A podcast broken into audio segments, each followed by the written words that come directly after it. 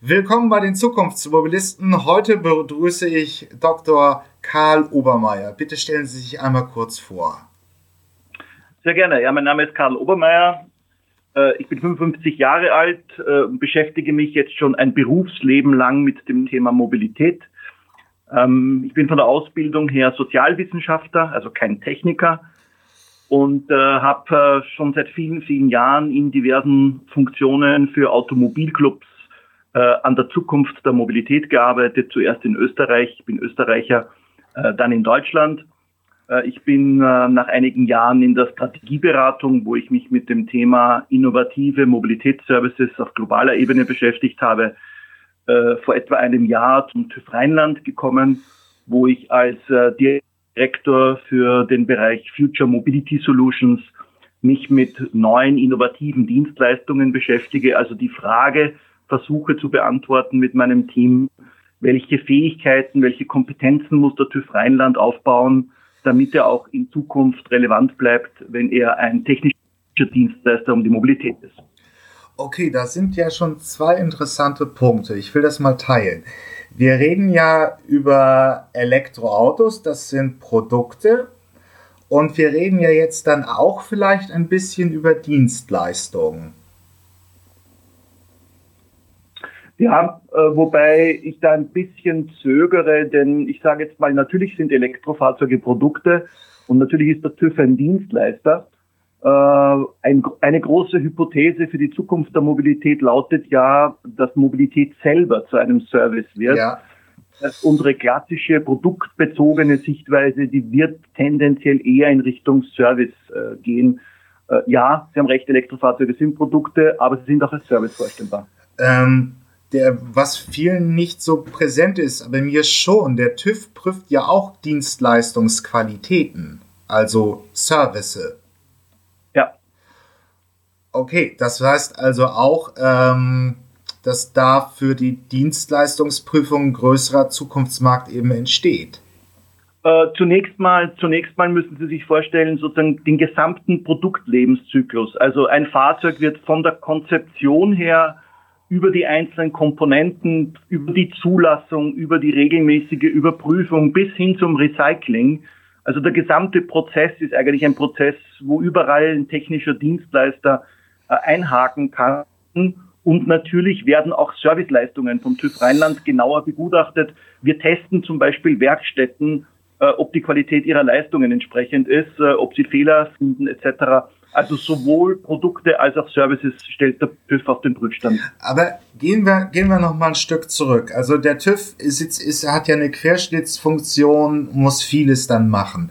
Aber wie, wie kam jetzt eigentlich, kommt jetzt eigentlich erstmal, nehmen wir mal das Thema Elektromobilität, die Elektromobilität in den, den Fokus des TÜVs? Ach, da gibt's ganz, ganz äh, banale Ansätze. Ich sage Ihnen ein Beispiel. Der TÜV Rheinland hat eine etablierte Dienstleistung, nämlich er begutachtet Gebrauchtfahrzeuge. Was ist ein Gebrauchtfahrzeug wert? Was ist der Restwert eines solchen Fahrzeuges? Äh, wenn Sie jetzt sich vorstellen, es stehen hier zwei Elektrofahrzeuge am Hof, die beide etwa gleich viele Kilometer runter haben, dann taucht natürlich sofort die Frage auf, wie sieht es denn um den Zustand der Batterien bei einem Elektrofahrzeug okay. aus? Das ist ein Beispiel, wo wir sofort beim Thema Elektromobilität sind. Ähm, das ist übrigens auch eine hohe Praxisrelevanz. Ähm, um das jetzt vielleicht noch mal ein bisschen ja. zu öffnen, äh, die Batter äh, das, das Elektroauto ist ja einfach die Batterie sehr zentral für den Fahrzeugwert. Also es ist wie beim Pro ja. wie wir beim Laptop. Äh, der Prozessor ist der wichtigste Bauteil und das alles andere ist ein bisschen Beiwerk. Ähm, und die Prüfung und in die Entscheidung, wie gut eine Batterie noch ist oder wie leistungsstark sie ist, ist sehr entscheidend für den Fahrzeugwert als Gebrauchtwagen. Das hat sich ja auch im Gegensatz also zu unseren Erfahrungswerten mit dem Verbrenner eben stark geändert. Aber äh, da einzuhaken, ähm, das ging auch neulich durch die Medien. Sie bieten also diesen Test für, den, für die Qualität der Batterie noch an. Tun Sie das schon flächendeckend, also überall im, im Einzugsgebiet? Nein, wir, wir testen hier gerade verschiedene Möglichkeiten. Also wir sind in einer Testphase. Es gibt ja sehr, sehr viele Startups, äh, die sagen, sie können das. Äh, man muss da auch immer genauer hingucken. Natürlich sind auch die Fahrzeughersteller haben unterschiedliche Strategien. ich sage jetzt mal, ein Tesla äh, weist den Zustand einer Batterie in einer anderen Form aus, als es beispielsweise BMW tut. Und uns geht es natürlich darum, dass wir als unabhängiger und neutraler Dritter hier eine unzweifelhafte und objektive Aussage treffen müssen. Deswegen sind wir jetzt gerade dabei, mehrere Testszenarien aufzubauen, wo wir sagen, wir wollen es ganz genau wissen. Wir gucken uns an Elektrofahrzeuge, die im intensiven Betrieb sind. Ja.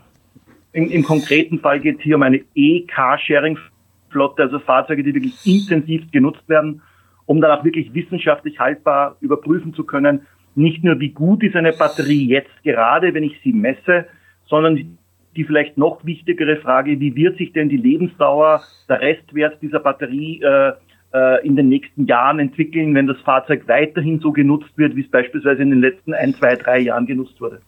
Ähm, wann kann denn der Durchschnitts die Durchschnittsbevölkerung erwarten, dass der TÜV, sagen wir mal, eine feste Prüf ähm, Möglichkeit bietet. Also ich zahle einen gewissen Beitrag und kriege dann vom TÜV eine verbindliche Aussage, wie viel dieses, diese Batterie im Elektroauto noch wert ist und wie lange sie dann noch äh, halbwegs gut ist.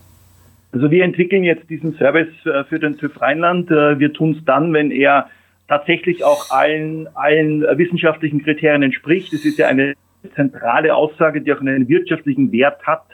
Und wenn wir dann, wenn wir dann die Genauigkeit haben, mit der wir eine solche Aussage treffen können, dann werden wir das in einen Service umwandeln. Ich gehe davon aus, dass der TÜV Rheinland diesen Service vielleicht Anfang nächsten Jahres anbieten kann. Gut. Ähm, ähm, bleiben wir nochmal beim Thema Elektroauto. Ähm, das, wir, wir kennen also die, die, der konventionelle Verbrenner ist natürlich sehr stark etabliert. Ähm, und man weiß halt, äh, ähm, äh, das gibt sicherlich etablierte Sicherheitsvorschriften bei Tankstellen, das sind ja alles auch sehr etablierte Industrien.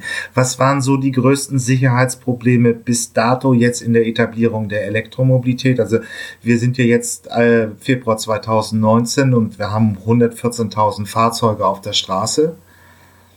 Ja, also ich würde mal, ich würde mal eine kühne These in den Raum werfen. Ich sehe da eigentlich noch gar nicht etabliert, sondern der Markt beginnt gerade, sich äh, in Sachen Elektromobilität zu etablieren. Ich sage Ihnen ein Beispiel. Entschuldigung, was, was, ich meinte war, äh, der kon konventionelle Verbrennungsantrieb ist natürlich ja, etabliert.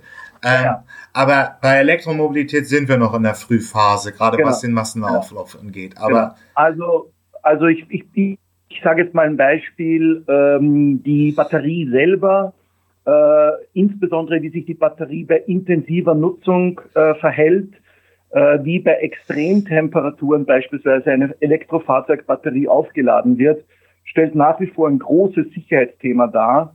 Es gibt ja auch Beispiele, wo Elektrofahrzeuge äh, in Brand gegangen sind, weil äh, ein, ein Zellpack oder ein Element äh, durchgebrannt ist. Das ist ein großes Risiko. Kühlung ist ein riesiges Thema. Und natürlich, man kennt das ein bisschen aus dem Thema Handy und aus den diversen Problemen, die es mit Handyladung gab.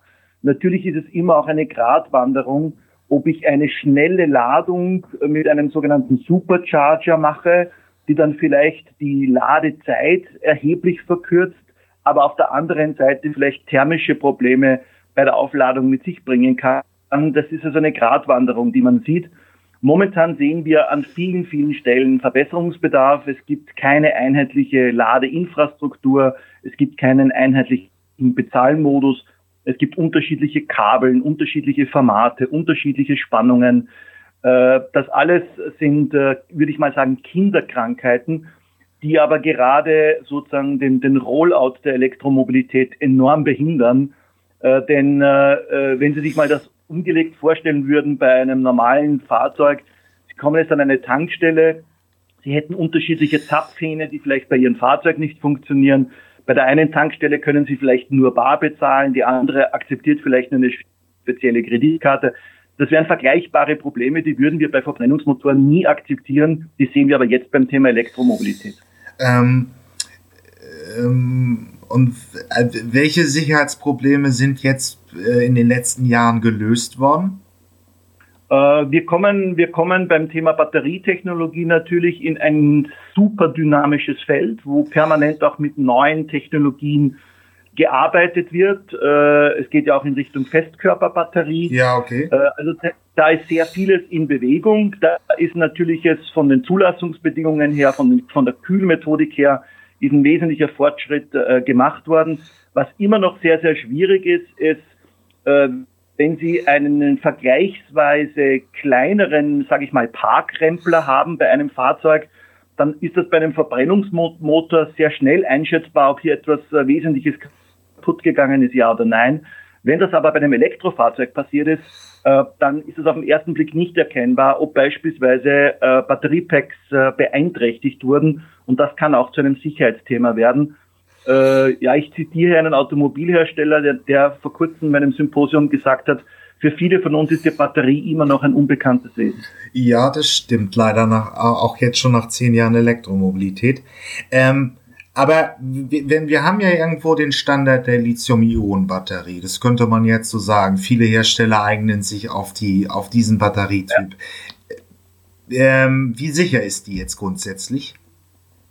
Ja, kann man vom Grundsatz her kann man natürlich nicht so pauschal beantworten. Jo, hier ist das Ende erreicht diese Episode aus der Podcast-Reihe Die Zukunftsversion. Hier endet der freie Teil. Weiter geht's auf meinen Webseiten ähm, elektroauto.org slash Zukunftsmobilisten oder ähm, automatisiertesauto.de slash Zukunftsmobilisten. Da kann man sich die vollständigen Interviews äh, gegen eine kleine Gebühr anhören. Ich habe auch eine Staffelung drin, also Menschen im AG 1 und 2 Bezug zahlen weniger als auch Studenten und Doktoranden. Schüler sind auch günstiger. Ja, ich freue mich aufs nächste Mal, wenn es wieder hier bei den Zukunftsmobilisten ein neues Interview gibt. Bis dann, tschüss.